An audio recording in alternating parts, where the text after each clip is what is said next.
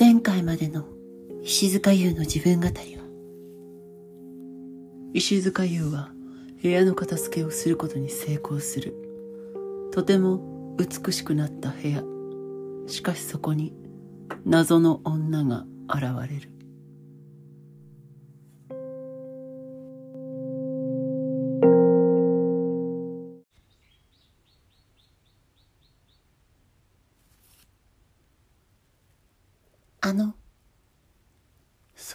こうには何があるのかしら。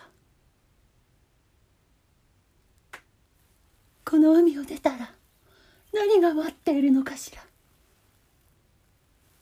そんな気持ち忘れてないですか？石塚優の自分語り今日もお聞きくださってありがとうございます。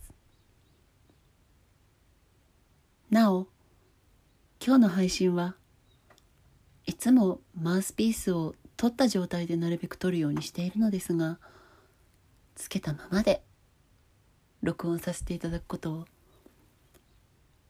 そしてそのため著しく滑舌が滑舌が悪くなっていることを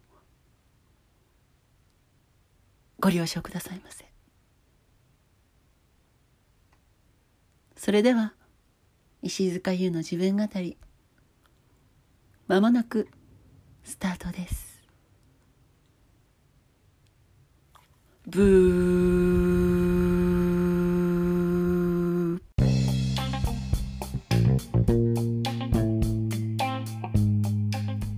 えー、聞いてくださってみたせから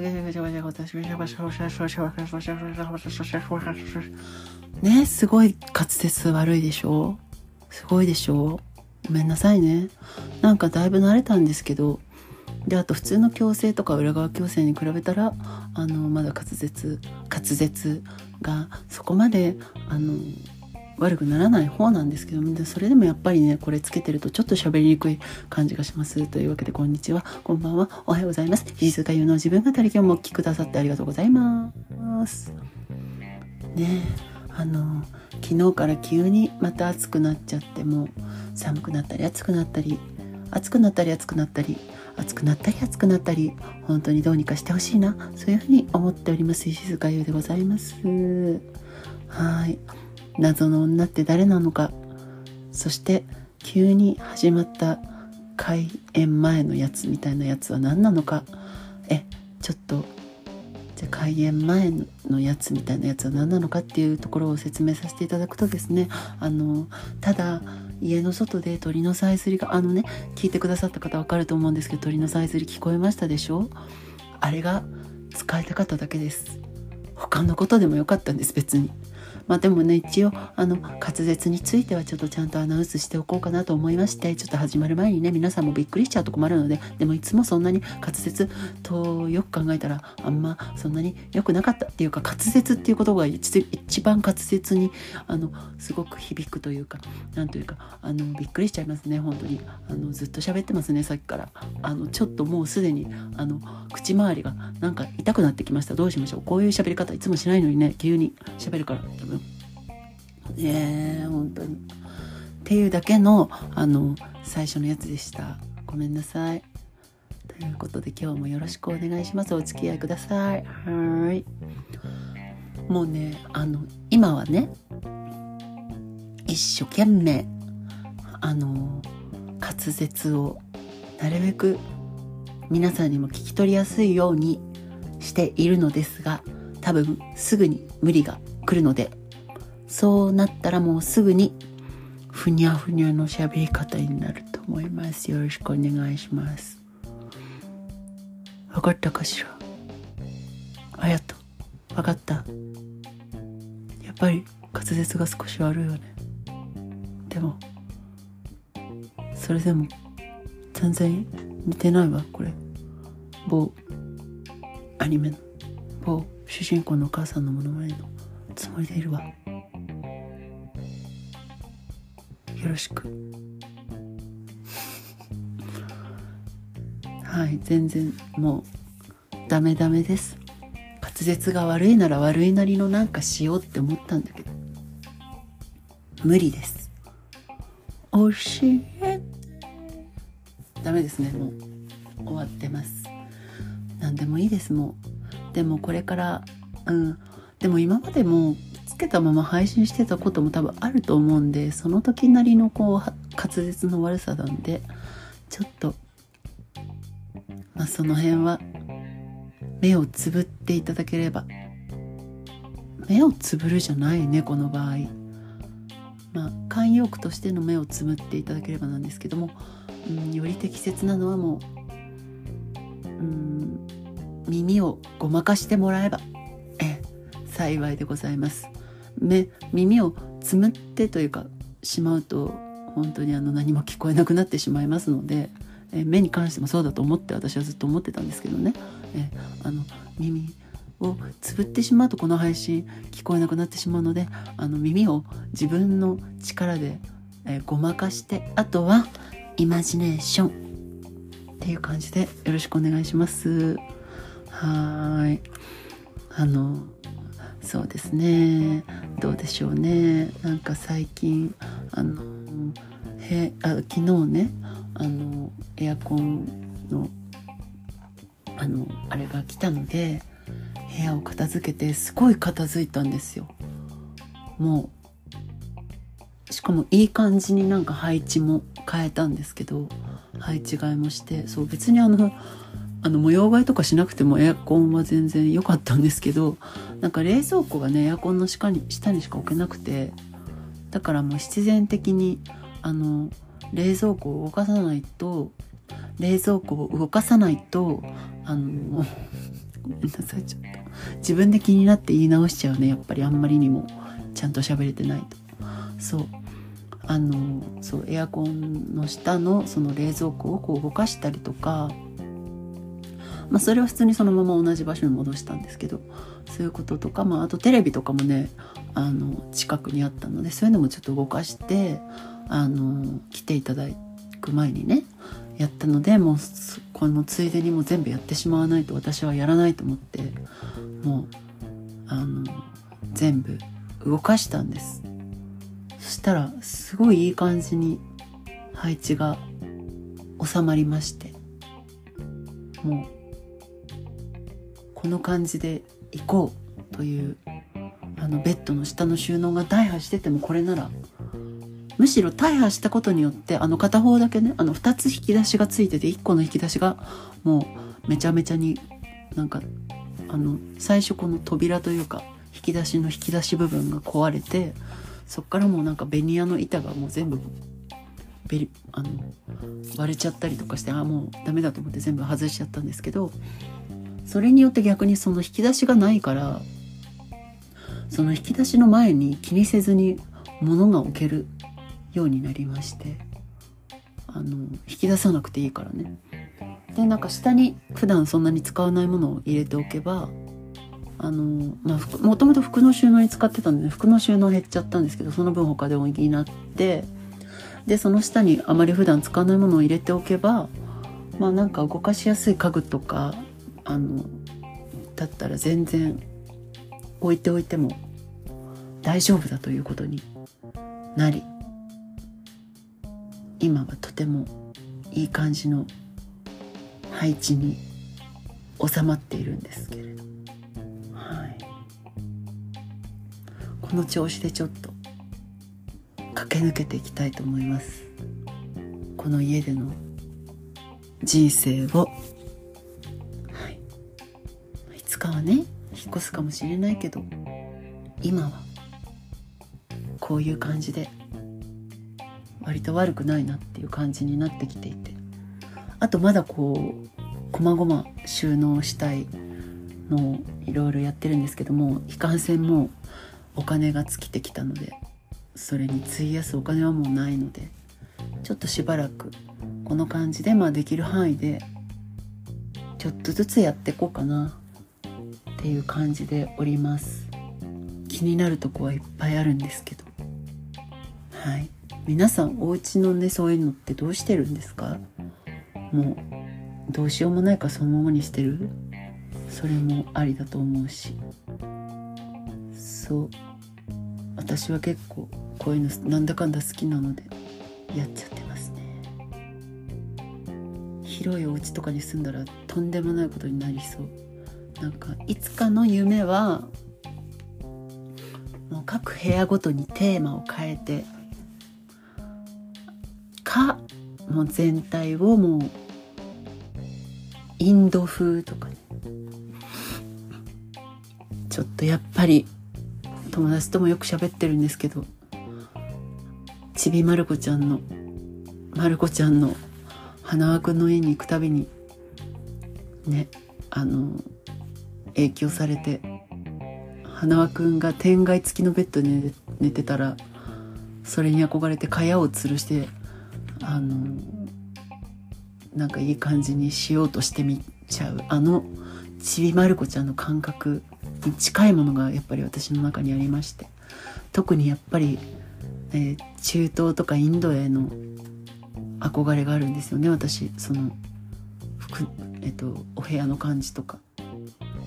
そう。あのちょっと何ですか？ああいう感じ。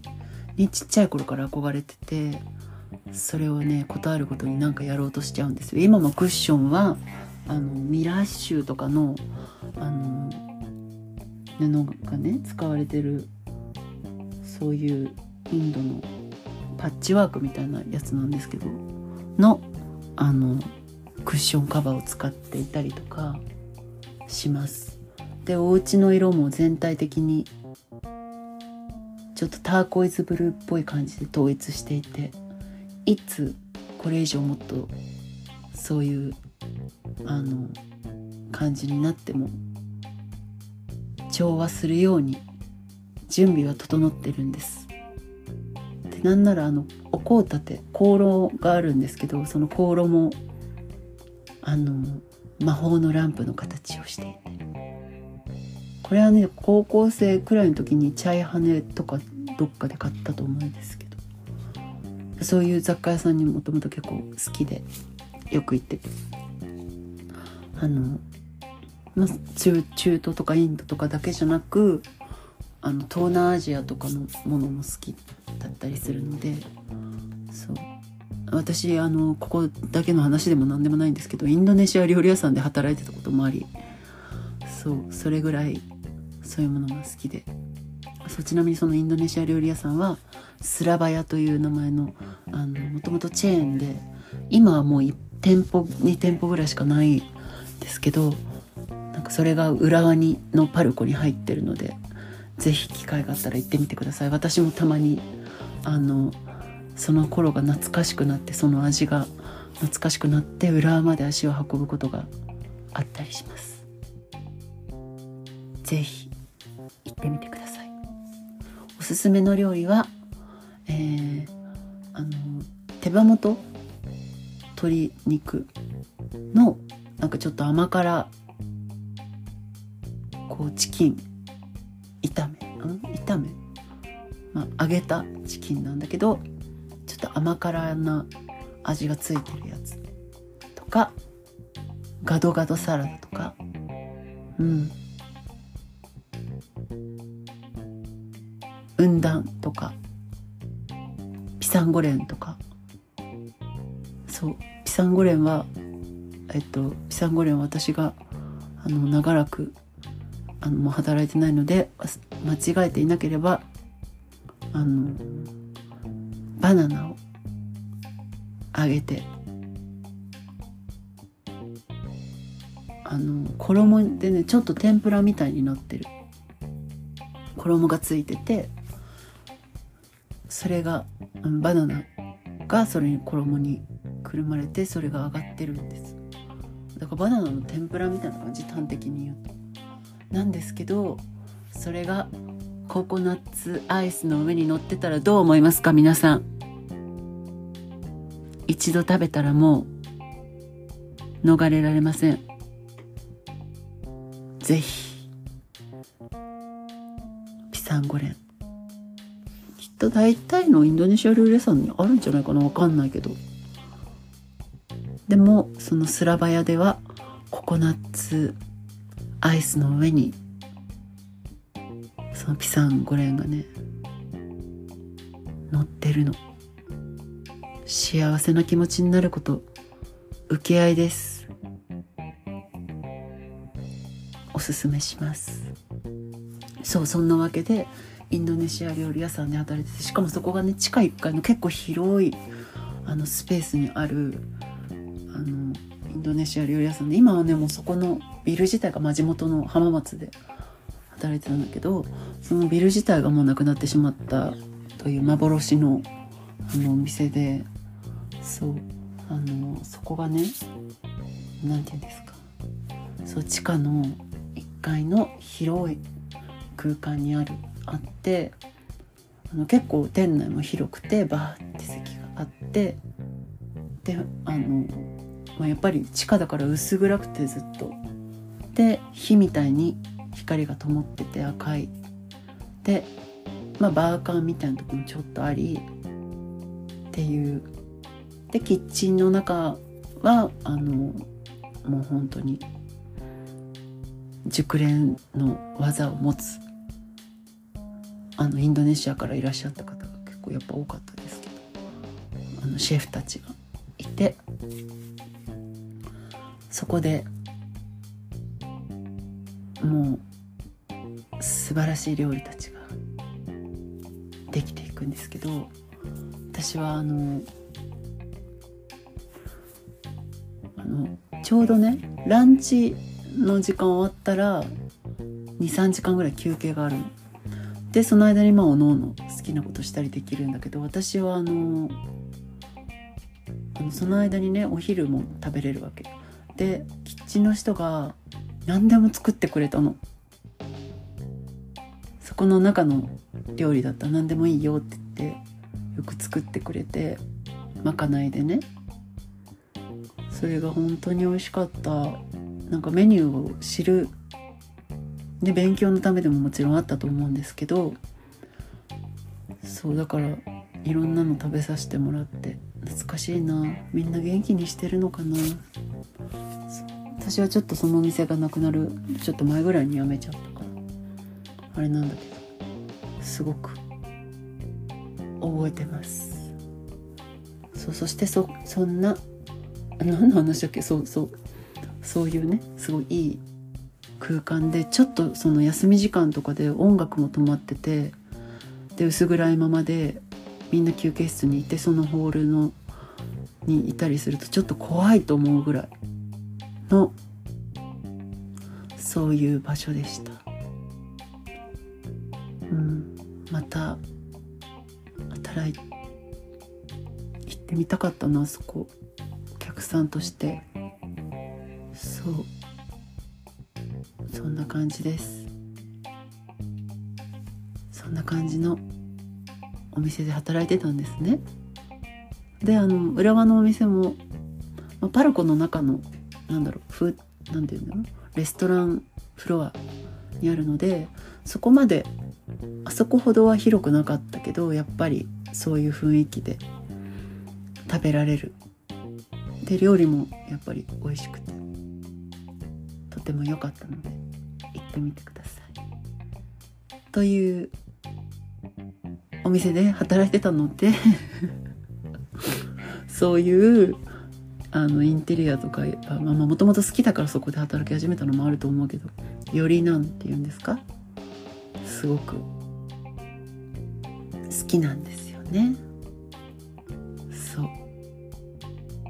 だからお部屋も今もなんか随所がそこまで思いっきりそういう感じにはしてないんですけどまあ物っていうかあのインテリアのものとかは結構そういうとこで買ったものが多くてそうちょこちょこちょこちょこって集めたりするからそう結構そういうのが多くてあとね東京のチェーンのあの荒野っていうあの担々麺料屋さん知ってますか？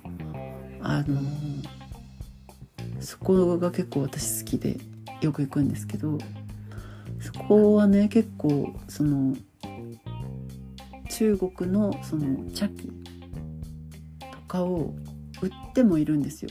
でマグカップがあってでね普通のこう縦長のちょっと大きめのマグカップなんですけどそれだけでもすごく容量があって私はすごい好きなんですけどそこにあの陶器の蓋とあと茶葉を入れる場所がついてて、まあ、それはその荒野のの店舗でたご飯食べたりする時もあの大体それでお茶がプアル茶とか入れてくれるんですけどそこの茶葉を入れるところに茶葉を入れてであのそのままそのティーポットなしで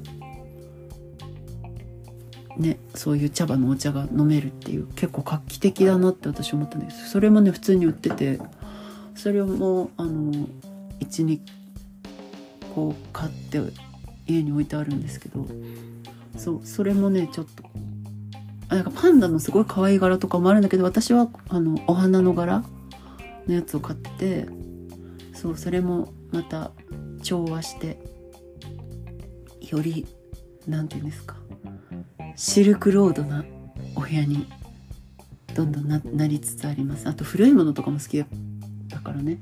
で自分の好きなものをどんどん集めていくといい感じに私の場合はなんか好きな色で好きなものみたいな好きな雰囲気のものみたいなのを集めてたら意外とあの部屋の中で調和してくれてる感じがする。のでいい感じになってます。で私の部屋はですね本当にあのさっきも言ったんですけどリビングのその、まあ、エアコンの下のとこなんですけどにあの冷蔵庫置かないとキッチンがね狭くて冷蔵庫置く場所がないの。だからあのどうしても冷蔵庫かわいいやつがいいと思ってあの可愛い冷蔵庫探してで今使ってるミントブルーみたいな薄いブルーグリーンみたいなちょっとレトロなカラーのあの冷蔵庫使っててたまに冷えが悪いんだけど見た目重視で買ったから。でもやっぱこの部屋に置くならこれしかないなっていう感じで気に入ってます。で他のカーテンとかも全部ターコイズブルーだったりするからすごい色も調和しててとってもお気に入りです。まああとの家具はだいたいあの IKEA で買ってます。あとカラーボックスとかです。全然そう。照明器具もだいたい IKEA で買って。で私の部屋ねあの天井の蛍光灯なんですけどがあのかあのおしゃれな照明に変えたいと思うじゃないですか。でも変えられない仕様になってたの。もうあのガシャって取ればガシャってつけれるタイプの照明じゃなくてもう何て言うのかな。あの埋め込み型？だから工事しないと他の照明に変えられないっていう照明だったんです。だからもう諦めてそれそそれはもうほぼ使わずあの間接照明だけで夜とかあのリラックスする時は過ごしてるんですけどなので照明をいくつかまだちょっと足りないぐらい。あともう数個あればいい感じだなと思っております。そうそんなわけで。まだまだ未完成な部屋ですけどちょっといい感じになってきたかな。であとはもうちょっと物を減らせれば。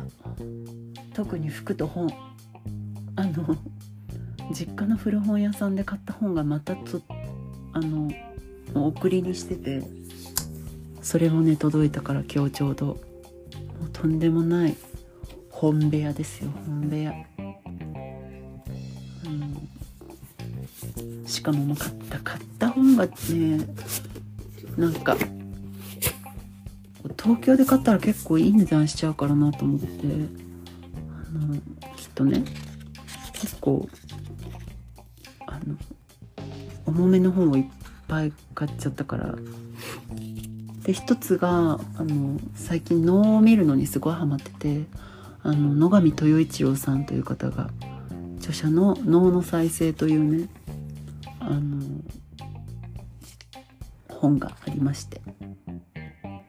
これが1935年にね、えー、の1月20日に発行してて。こう昔の。まあでも私が買ったのはそれの第3版。で1982年にってきてるんですがもう本当にあのいい想定がすごい良くて。箱付きのね昔の本にある。そう。あとはまあ「良妻賢母批判」という。室俊俊二さんの本がちょっとパラパラっと読んでみてこの時代にこういうことを考えている人がの著書を読みたいという気持ちがあったのでちょっと読んでみようかなと思って。買ったのとあと着想の科学っていうね柳沢澄子さんと近藤史郎さんという方が、えー、編著で強著の本でこれはまああの着想服を服被服についてのあのいろんな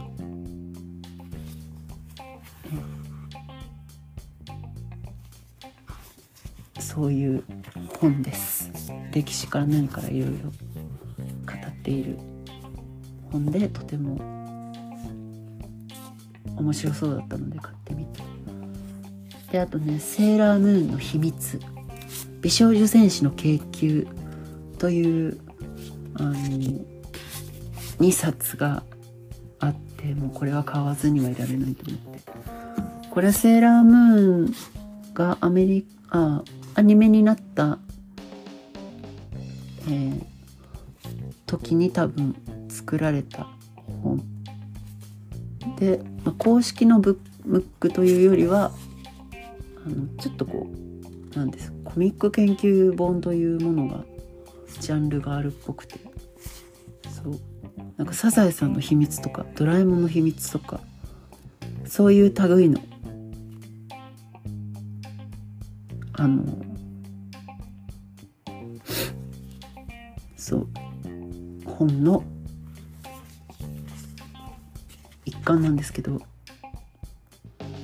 結構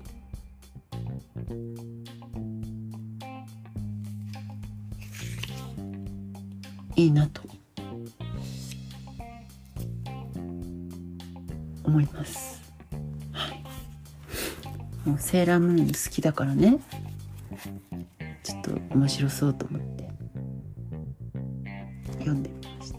読んでみようと思って。買いました。そう。うさぎちゃんの秘密とかね。あのセーラー戦士たちの秘密とか。いろんなのが書いてある。本で。なんか著者の方がなんか結構アニメ系の雑誌とかいろんなのに、えー、寄稿してるライターさんだったりあと編集次長を務めていたこともあると。いうような。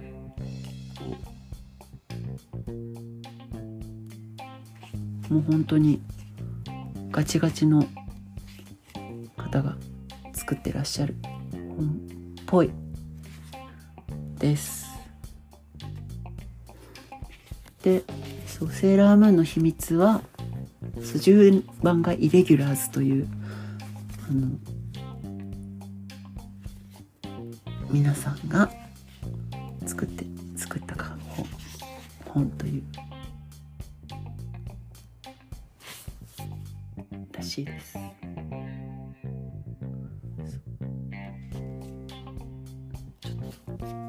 あとでもう真剣に読み始めちゃったあともう一個ね美少女戦士の研究っていうこれは10番街イレギュラーズスーパーズがあの書いてらっしゃる本で。これは多分スーパーズぐらいまでを網羅した多分本。で、まあ、最初の方は R の魔界,、うん、魔界周辺までかな。までが多分網羅されてる。そういうちょっと本があって。買ってみちゃいました。あともう一冊が「夢かマハラジャ」という内山澄夫さんの、えー、写真集です。これはねインドのマハラジャいわゆるマハラジャたちを撮った写真と、まあ、エッセイ構成されてる。これはもう完璧にその美女を見たくて。であと想定が結構マハラジャ味があって好きで。買いました。ファッションとかもやっぱり面白いから。そう。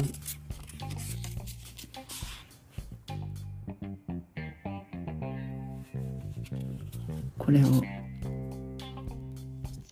眺めてみようかなと。思い。買いました。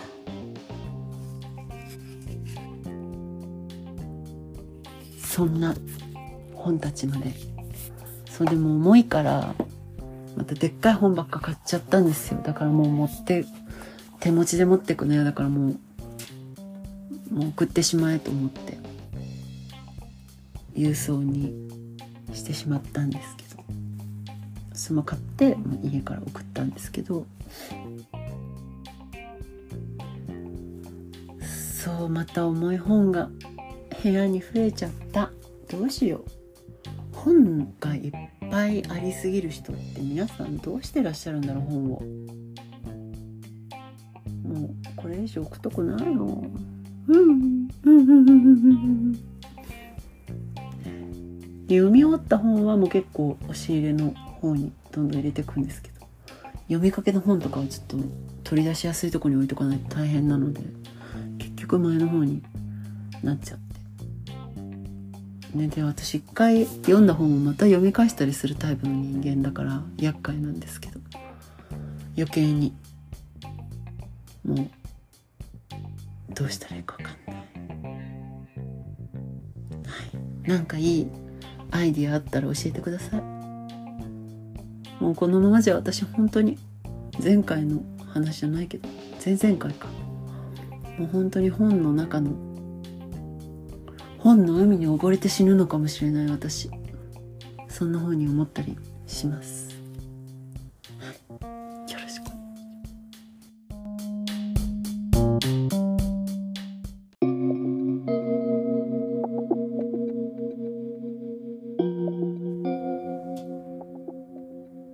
石塚優の自分語り。放送中。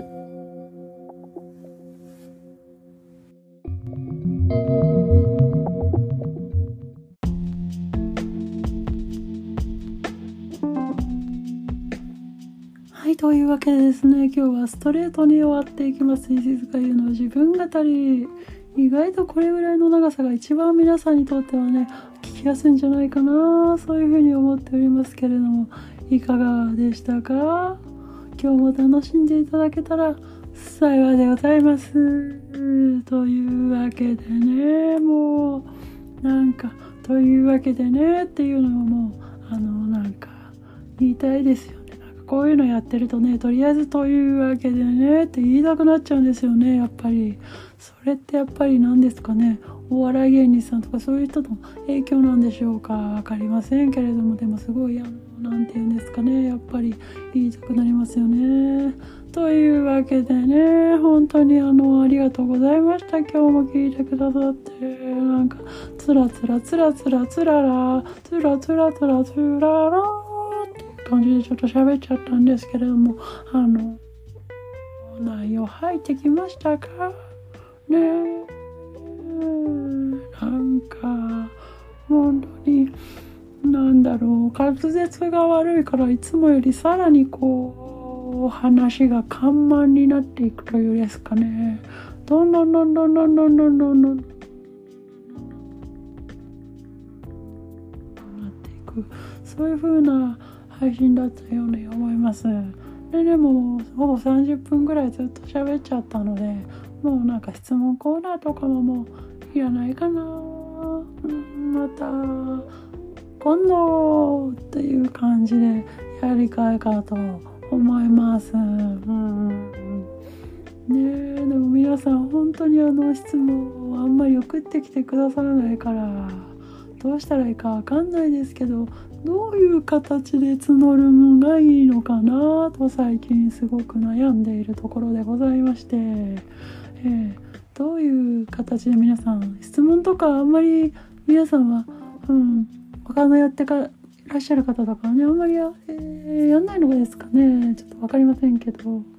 うん、そこもなんかちょっと誰か教えてほしいなと思います。はいというわけで今日はそろそろ、うん、あのこれでお開きにしたいと思いますけれども皆さん急なね天候の変,、ね、変化やあの気候の変化やいろいろありますからあのぜひお体気をつけてねあの過ごしていただければ幸いでございます。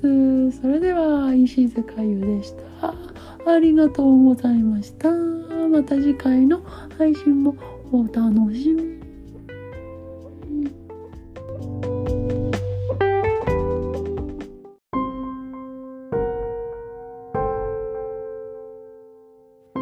私が思っているより石塚優というのはずぶとい方のようね。なら こうするしかないみたいね。次回石塚優の自分語り。お楽しみに。